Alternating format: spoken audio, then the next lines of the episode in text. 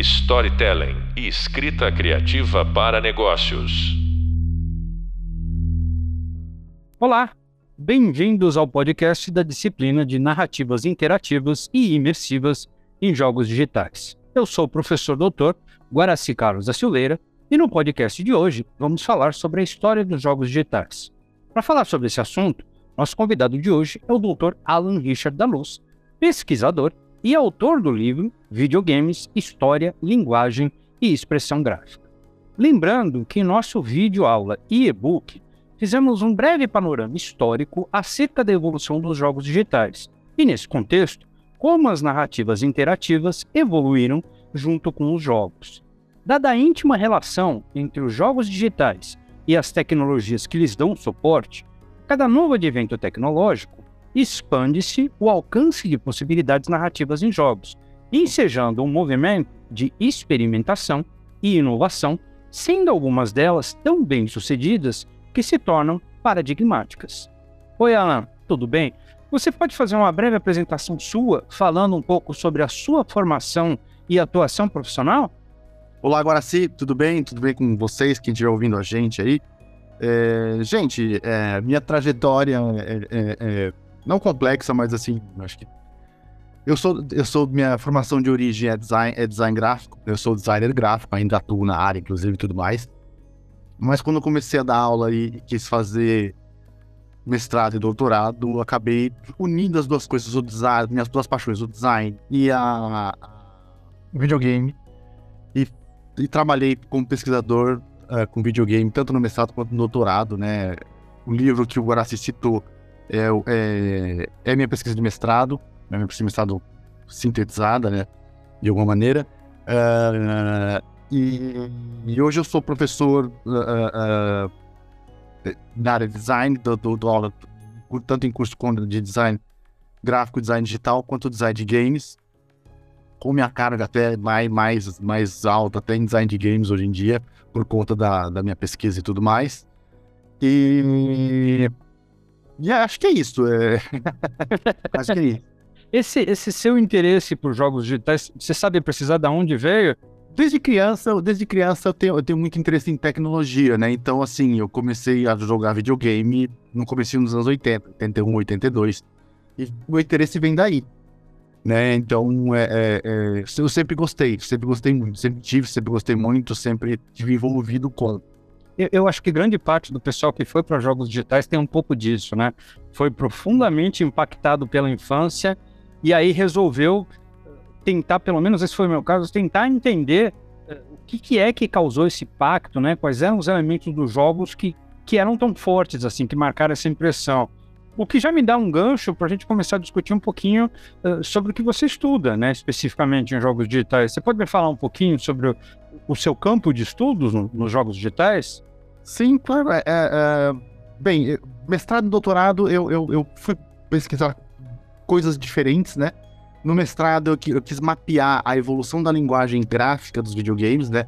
Uh, uh, minha origem design gráfico, então eu estava muito interessado em entender como se deu essa evolução e como essa evolução era, é, é, é foi influenciada pelo desenvolvimento tecno, da tecno, das tecnologias uh, da época. Né? Então, assim, como isso impactou no desenvolvimento da, do, da linguagem gráfica dos videogames, né? Como, como ela se criou, se consolidou, se firmou e passou a influenciar outras, outras mídias é, é, com isso. Então, meu mestrado foi isso. E aí, no mestrado, eu senti um cheiro muito forte, uma coisa muito interessante, já que você falou de mudanças paradigmáticas, tem uma que acontece no começo dos anos 80, quando o videogame ele deixa de ser uma uma, apenas uma atividade recreativa baseada em mecânicas repetitivas para ser uma mídia que conta história, né? Para ser uma mídia realmente expressiva e começar a contar história. E isso, eu, eu comecei a notar que quando a gente começa a ter essa mudança paradigmática nos videogames, coincidia muito com a entrada, com, com a entrada de profissionais de design no meio da produção de videogames, né? E eu falei assim, gente, tem alguma coisa aí. E aí eu fui investigar isso no doutorado, né? Então eu fui investigar meio que a origem do que a gente chama de design de games, né? Quando isso começa e tal. É, é, encontrei indícios muito fortes de que sim, essa, essa mistura de culturas, né? Do, do, do, do programador barra engenheiro de software com o, o designer que vai entrando, isso que dá esse, esse boom, essa mudança paradigmática na linguagem de videogames no começo dos anos 80. Porque até então, os envolvidos, produção de games era um esforço de uma pessoa só. Né? Era um programador que tinha que cuidar tanto do design do game, como som, como história, como narrativa. Conforme eu ah. vou tendo aí uma ampliação da tecnologia e, consequentemente, o jogo vai se tornando mais complexo, há algum momento histórico onde passa a ser necessário eu trazer mais profissionais, cada um especializado, e aí justamente é onde você identifica essa, essa, surgimento da força da narrativa, né? Hoje, eu costumo dizer que hoje assim, é uma expectativa do jogador, né? Independente do gênero do jogo, ele espera que exija, exista alguma estrutura narrativa por trás do jogo. Né? Ele quer algum tipo de movimento, de história, mas foi construído justamente a partir deste período. Você também entende que a gente tem uma relação muito forte entre jogos digitais e cultura? Sem dúvida, sem dúvida, sem dúvida. É, é, é, é, um, é um produto da nossa cultura, né? um produto do nosso tempo. Né? Então ele, ele, ele, ele reflete o que está acontecendo à nossa volta, né? ele não está no vácuo. E, e, é engraçado porque, assim, como nós estamos num podcast, acho que felizmente para nós, quem está nos ouvindo não consegue ver os meus cabelos brancos.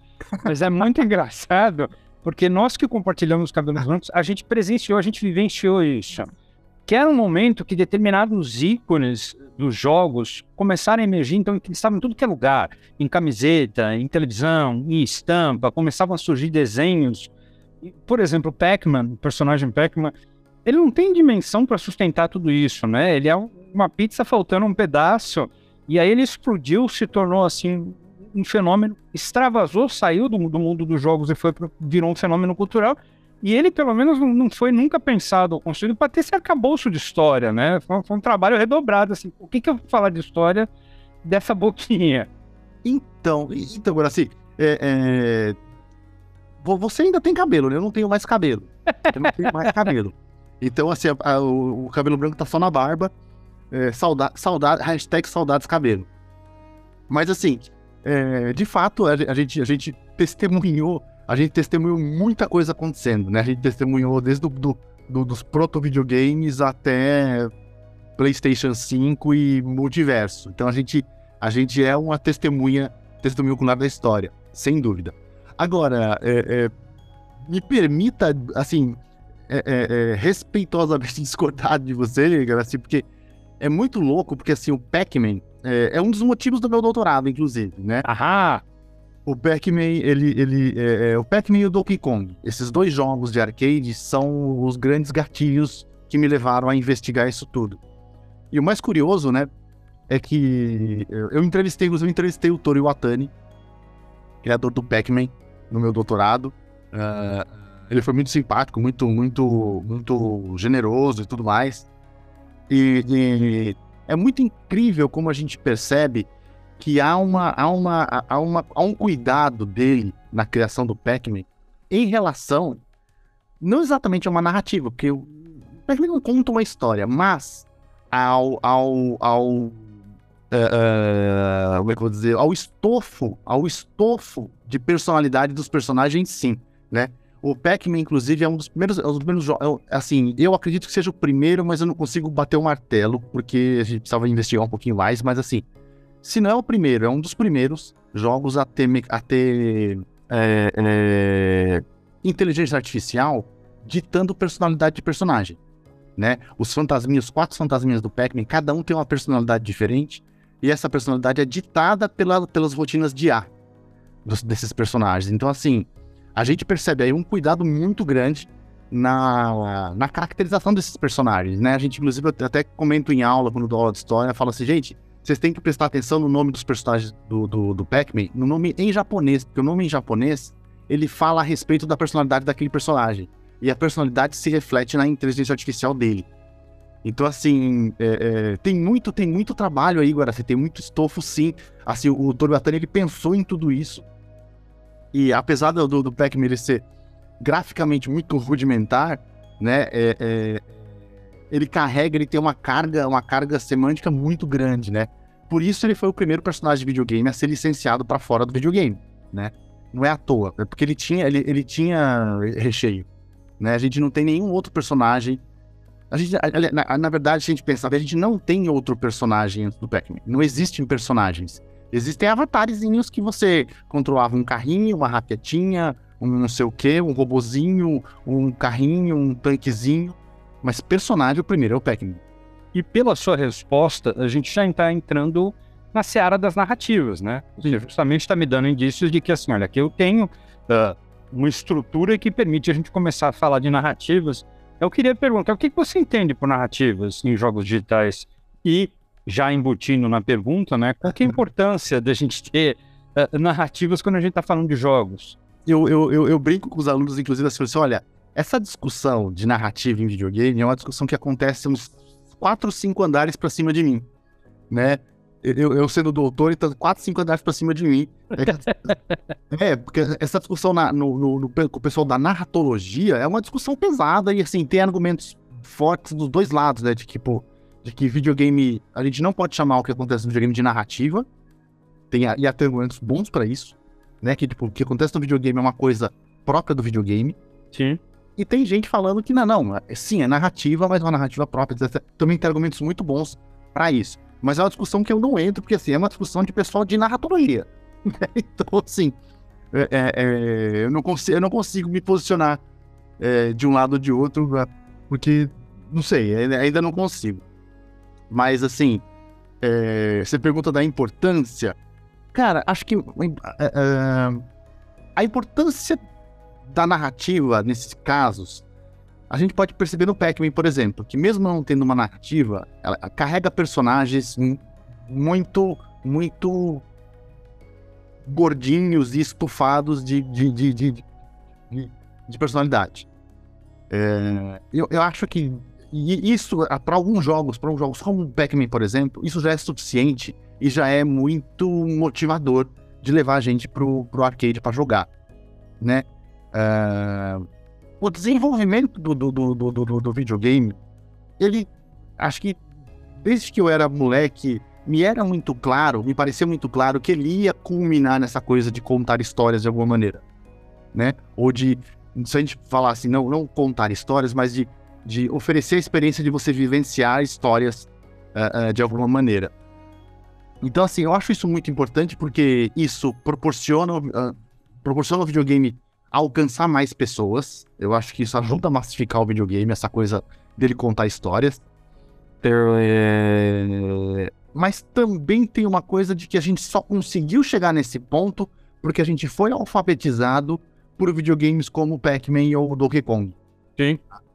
É... mas eu acho importantíssimo, acho que, acho que é fundamental, importante, e não tem como a gente viver sem isso hoje em dia a não ser jogos muito, muito. Ah, os, os hyper casuals que a gente chama, que podem se valer da falta da ausência narrativa, né? É, mas eu acho fundamental hoje em dia.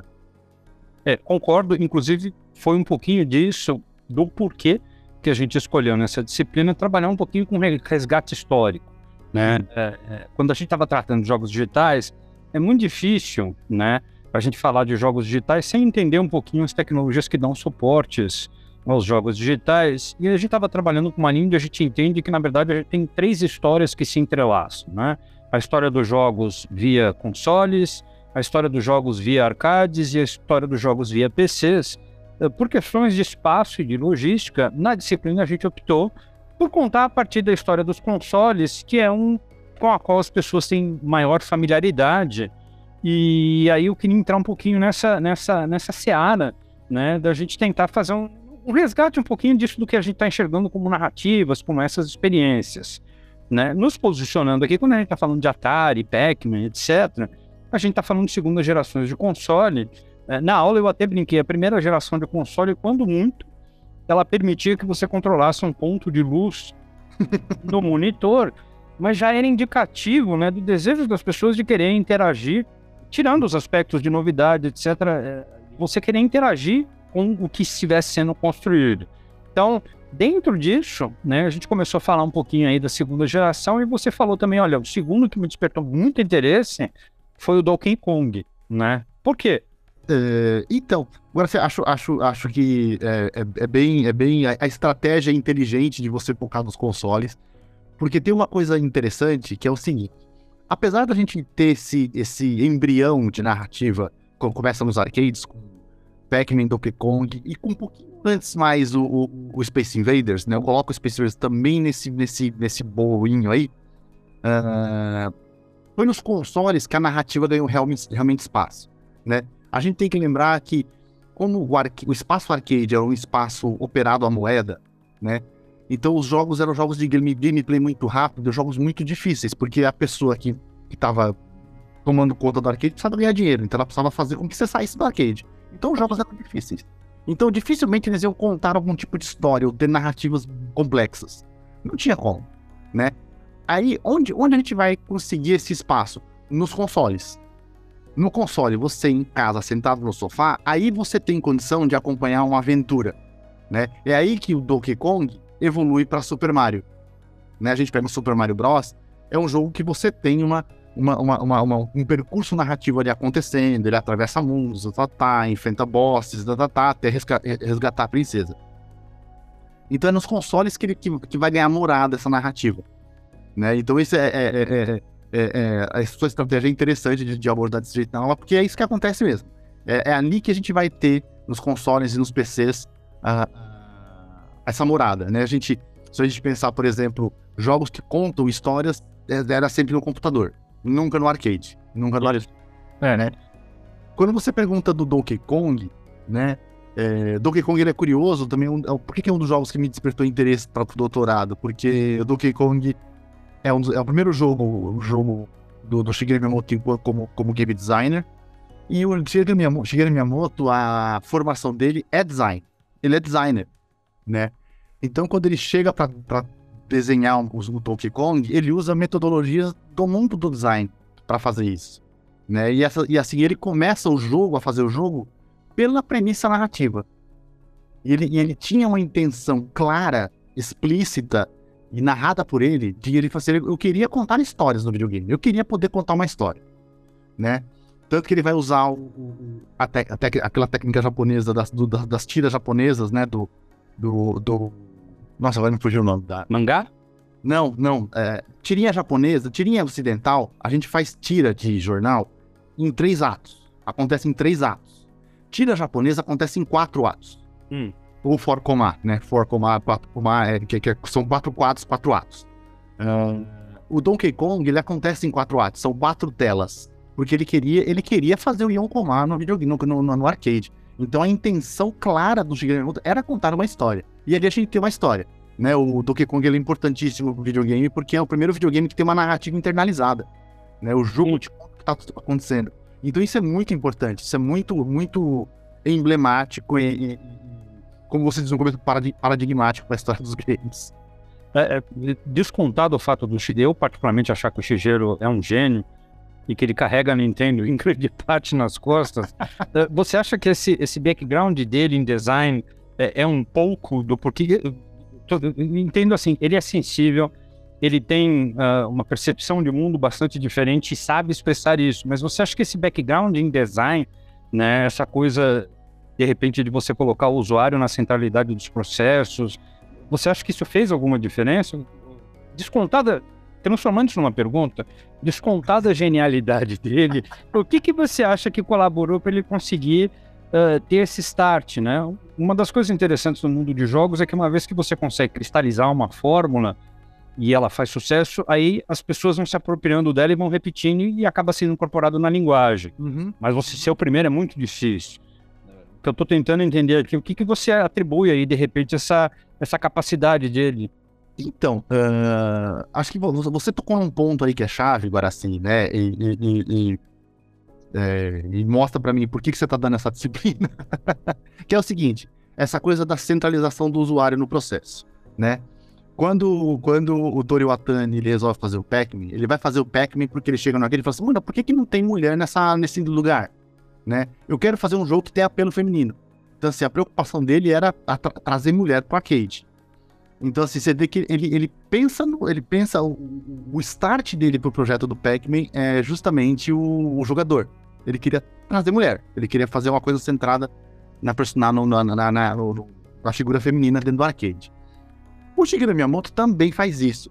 E sim, a gente tem, assim, a gente tem como uma das premissas do design esse centramento no usuário, né? É, é, o pessoal acha, às vezes fica falando de design centrado no usuário como se fosse uma coisa dos anos 2000, dos anos 90, sei lá, mas não, gente, isso é uma coisa da origem do design.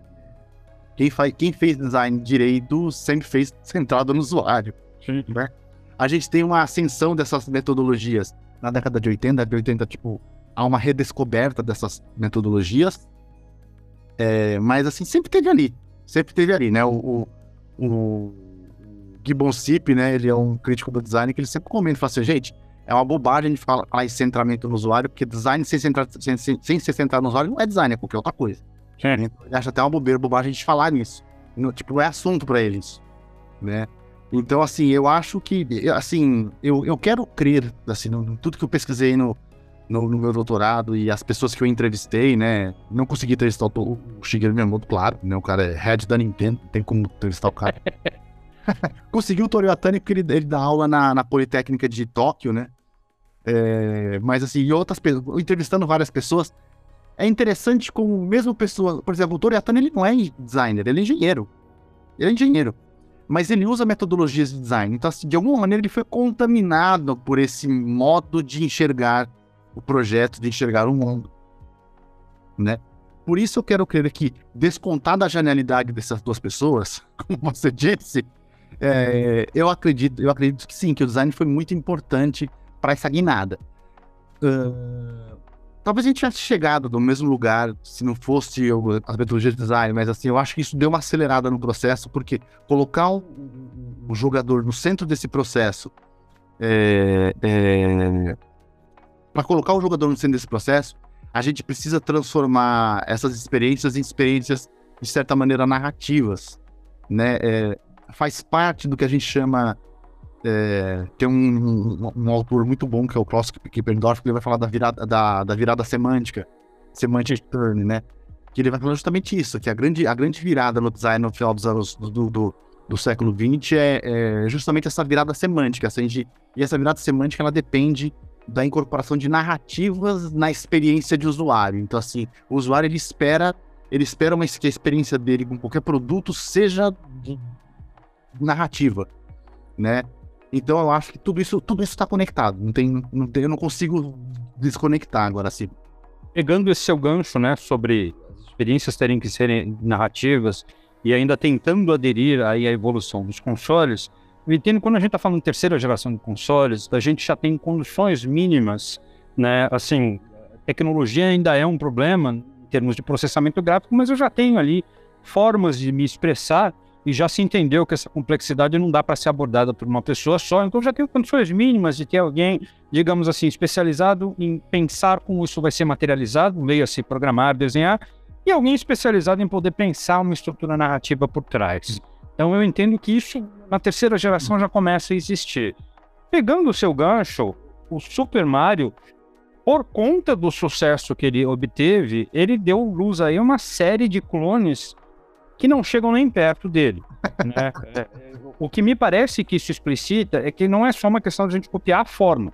Né? Então, assim, você fazer um sprite que anda pela tela, quebra bloquinhos, eh, todos os clones do Super Mario fazem isso. Eu gostaria de acreditar que parte do diferencial dele está justamente na narrativa. Né? Eu queria entender se você enxerga dessa forma ou não. Uh, sim, acho que tá, tá na narrativa e tá. É, sim, tá na, na, a experiência como um todo é muito diferente do que o pessoal exper experimentava naquela época. Né? A experiência do Super Mario em como um todo. Incluindo a narrativa e a coisa, a coisa do fator de exploração, né? De você, de você ser autônomo para explorar aquele ambiente. Então você tem as warp zones, tem fase secreta e não sei o que. Tudo isso te dá uma. te permite participar da narrativa de uma maneira muito autônoma e muito. muito senhora de si né? E é interessante a gente observar, né, agora se é, é, entendi qual, como esse seu foco nos consoles, mas por exemplo, se a gente pensar, sei lá, pensa o jogo Karateka do Apple II, que é de 84, Sim. né, do, do Jordan Mechner. Uh, aquilo é uma experiência cinemática, né? Ele conta uma história e é uma história dramática, tem drama e tal. Então, assim, a gente vinha, quem vinha, quem tinha contato com o computador pessoal, já vinha experimentando narrativas bem complexas, né? Se a gente pegar a série, a série, é, é o, os últimos, que eram, que são o início do, do que a gente chama de JRPG, né? Uh, uh, são histórias complexas, tem histórias complexas ali sendo experienciadas por quem tá no meio do computador pessoal.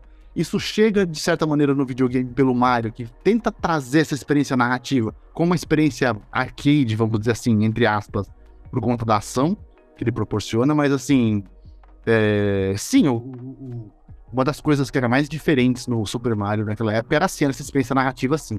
Essa, essa, essa perspectiva e expectativa de que você ia experimentar uma história do ponto de vista do protagonista.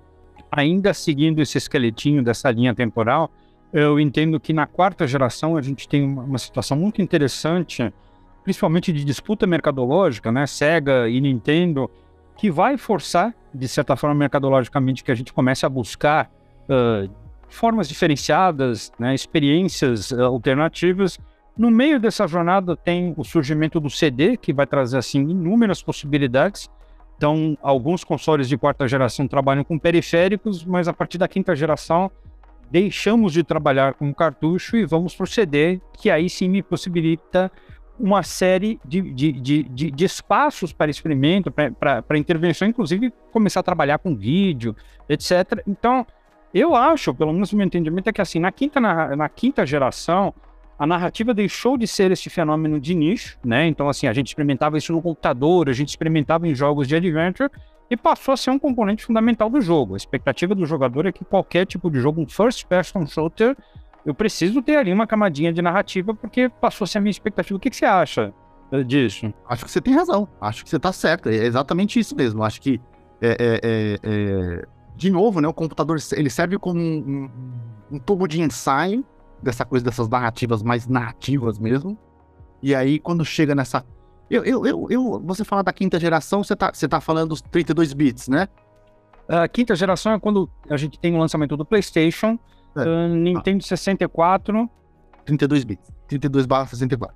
O, o, eu, eu diria até que na quarta a gente já tem um pouco disso. Você não acha? Eu acho que a gente. Eu acho, eu acho que na quarta sim.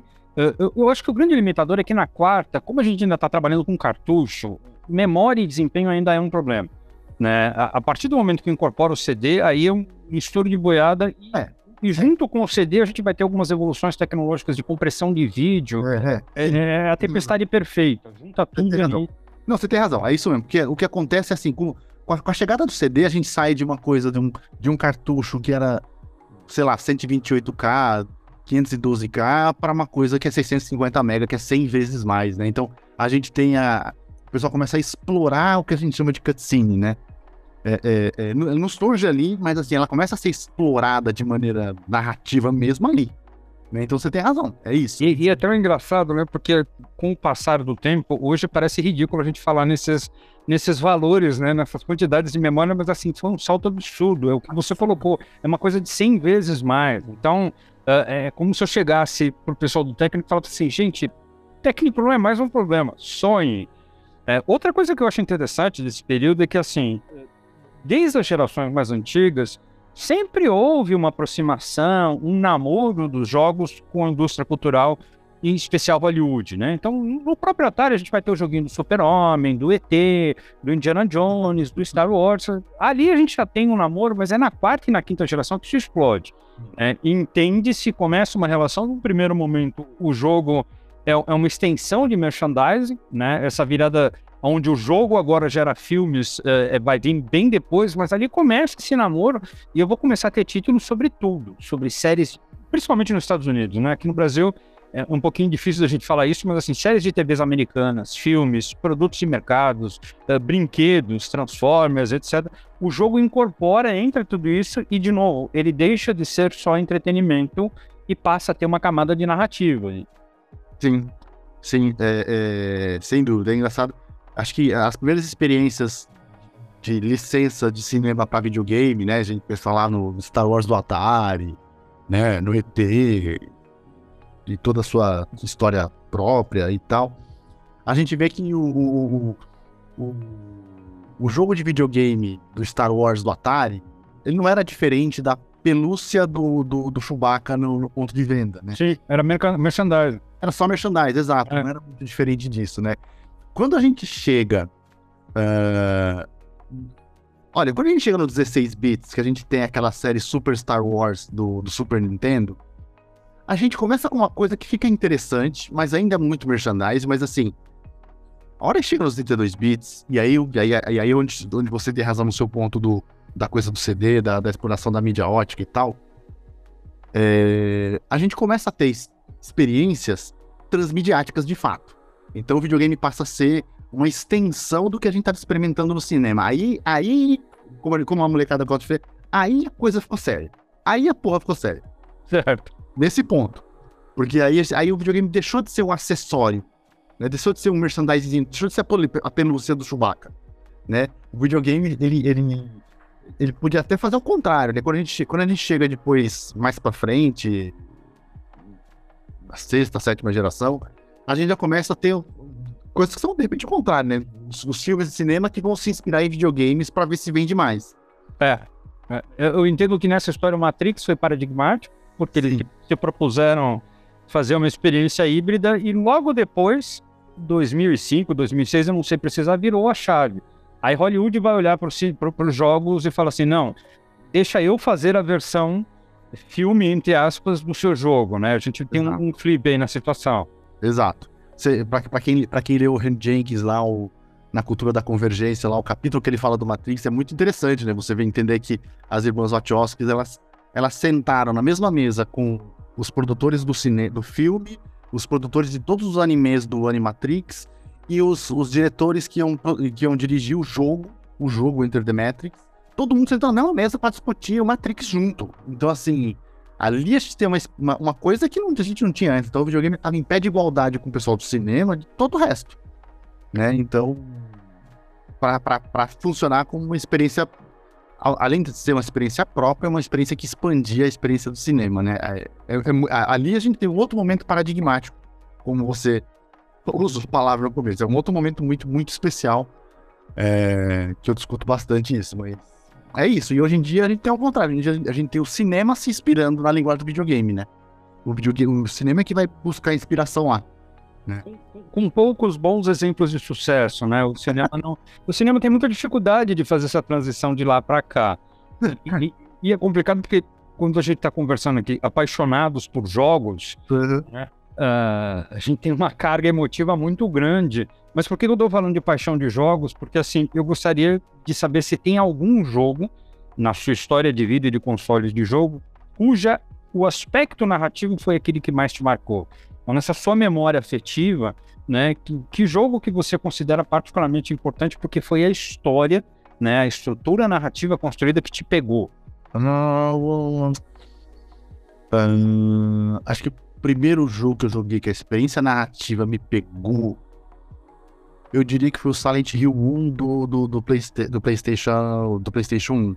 O Silent Hill 1. Né? É, o, é o jogo que tem um, um top 5 da minha vida. Tá no top 5 da minha vida, o Silent Hill 1. Né? E depois, mais recente, tipo, um jogo que mexeu muito comigo, foi, foi muito incrível, foi o Ori. Ori in the Blind Forest. É, Por- por- por- pela junção, o Ori é belíssimo. Pela belíssimo, junção, histó- a história dele é muito tocante, aquele, aquele começo dele, quando conta a história de que ele fica órfão, de como ele fica órfão. É, é, nossa, eu, eu, eu me vi com 5 minutos de gameplay chorando, chorando que nem criança. Eu, eu- eu gosto, é é assim, eu não sei precisar qual foi o primeiro, mas eu tenho clareza de um, que era Hum. quando eu tava jogando The Witcher 3. Sim. The Witcher 3 tem diversos personagens e me marcou porque tem um personagem ali que se chama o Barão Sangrento. E dependendo das escolhas que você fizer, no final da jornada ele se suicida, né? E foi um momento que me marcou porque assim, eu fiquei tão decepcionado quando chegou esse resultado, porque em termos mecânicos, o jogo abriu uma tela e falou: "Ó, você cumpriu sua missão, tá aqui seus pontos, parabéns, segue com o jogo. E eu falei assim: não, mas eu não tô satisfeito com o desenlace da história. Eu tô envolvido com esse cara. Esse cara não é um quest giver pra mim. É, e aí que eu falei: puta, esses caras estão contando uma boa história. Porque eu saí, quero ganhar moedinha, eu quero que isso, isso aqui tenha um desenlace plausível. É que eu falei: isso é um trabalho de maestria, né? Quando a gente. Pode falar. É, é, você, não, é, é, é interessante seu, essa história sua, porque é que eu não sei, eu, eu, eu, não sou jogador de Final Fantasy, mas muita gente fala assim, é, é, é tido como. O 7, né, em especial. 7, exatamente, porque acontece isso, eles matam o protagonista no meio do jogo. E, tipo, todo mundo, todo mundo, todo mundo. Quando, quando ah, eu, eu, eu falo com jogadores de Final Fantasy e a gente comenta do 7, eles sempre falam, gente, mas aquele, aquele jogo, não sei o quê. E é, é, é que gente, eu, eu não sou jogador de Final Fantasy, imagino que você também não seja. Não. Então a gente não foi pego por, por, por essa narrativa. Esqueci o nome do personagem. Seth? Acho que é Seth. Acho que é Seth. Sephiroth. Ah, Sephiroth. É, é. É isso aí.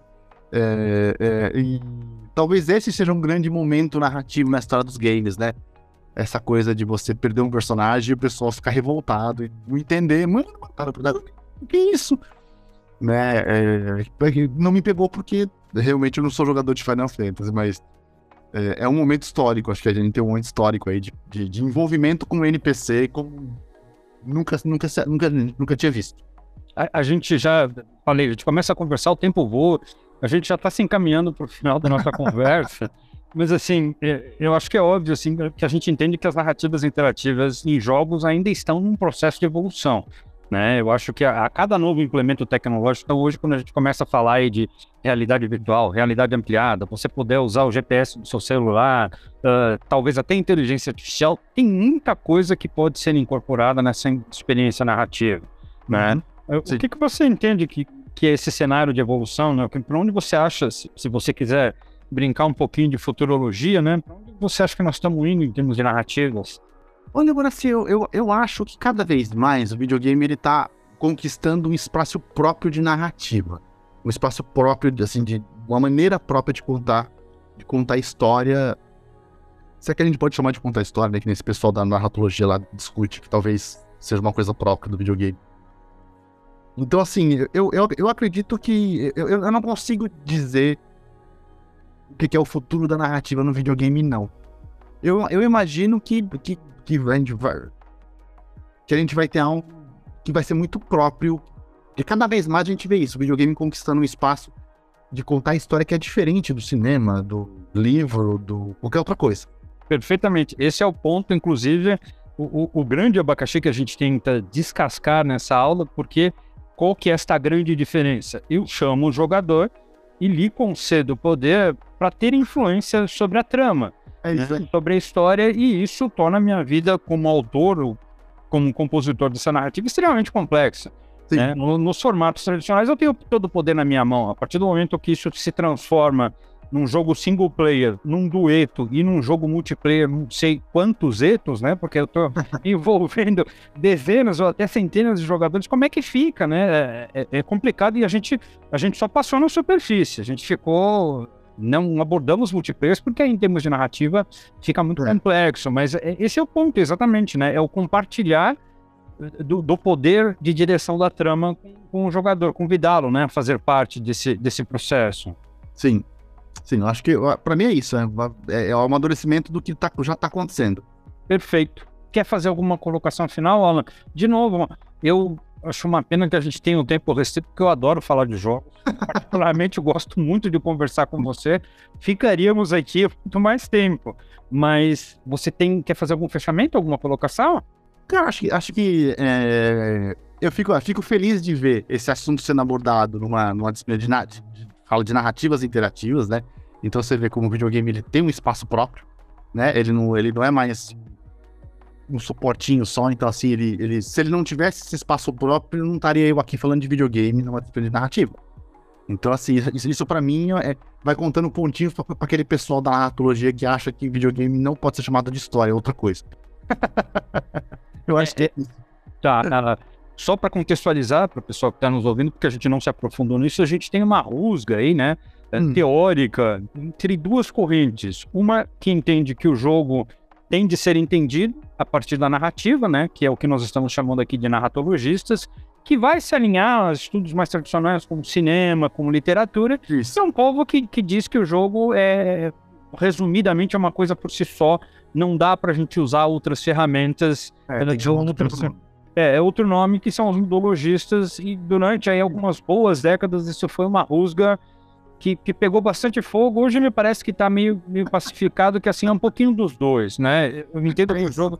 É, é, o jogo, para mim, é um adolescente, né? Ele, eu ainda não sei o que, que ele vai ser, porque ele ainda tá crescendo, ele ainda tá mudando, então Exato. ele tá naquela fase estranha, né? Que não é nem, nem criança. Minha visão é essa. Perfeito, é isso aí, é isso aí.